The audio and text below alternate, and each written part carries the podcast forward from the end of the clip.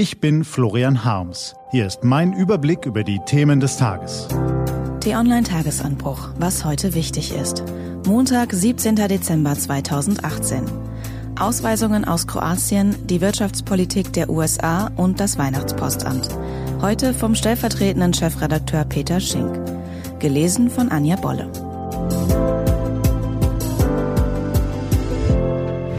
Was war? Verstörende Bilder aus Kroatien. Menschengruppen werden von kroatischen Grenzpolizisten durch den Wald geführt, offenbar Flüchtlinge. Die Gruppe geht zu Fuß über die grüne Grenze Richtung Bosnien. Wenig später kommen die Grenzer ohne die Flüchtlinge zurück.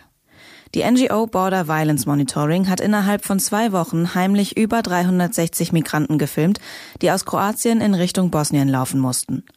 Journalisten der ARD haben recherchiert und sind sich sicher, dass es sich um illegale Ausweisungen aus der EU handelt.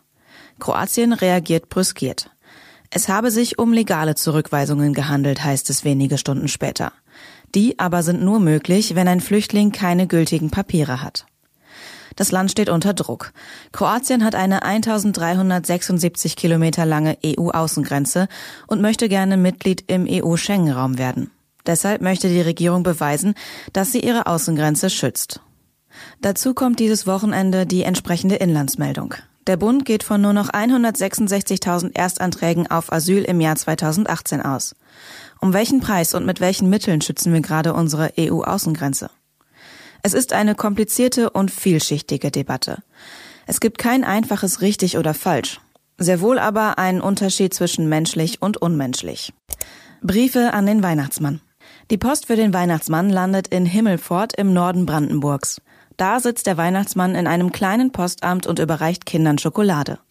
Im offiziellen Weihnachtspostamt kommen jedes Jahr ungefähr eine Viertelmillion Wunschzettel von Kindern an, aus mehr als 60 Ländern. Die meisten Auslandsbriefe kommen übrigens aus Taiwan. Was steht an? Die T-Online-Redaktion blickt für Sie heute unter anderem auf diese Themen. In Genf begutachtet die Welthandelsorganisation die Wirtschaftspolitik der USA und in Bangkok wird die Miss Universe gewählt. Diese und andere Nachrichten, Analysen, Interviews und Kolumnen gibt's den ganzen Tag auf t-online.de. Das war der T-Online-Tagesanbruch vom 17. Dezember 2018, produziert vom Online-Radio- und Podcast-Anbieter Detektor FM. Wenn Sie uns auf iTunes hören, lassen Sie uns doch eine Bewertung da. Vielen Dank. Ich wünsche Ihnen einen frohen Tag.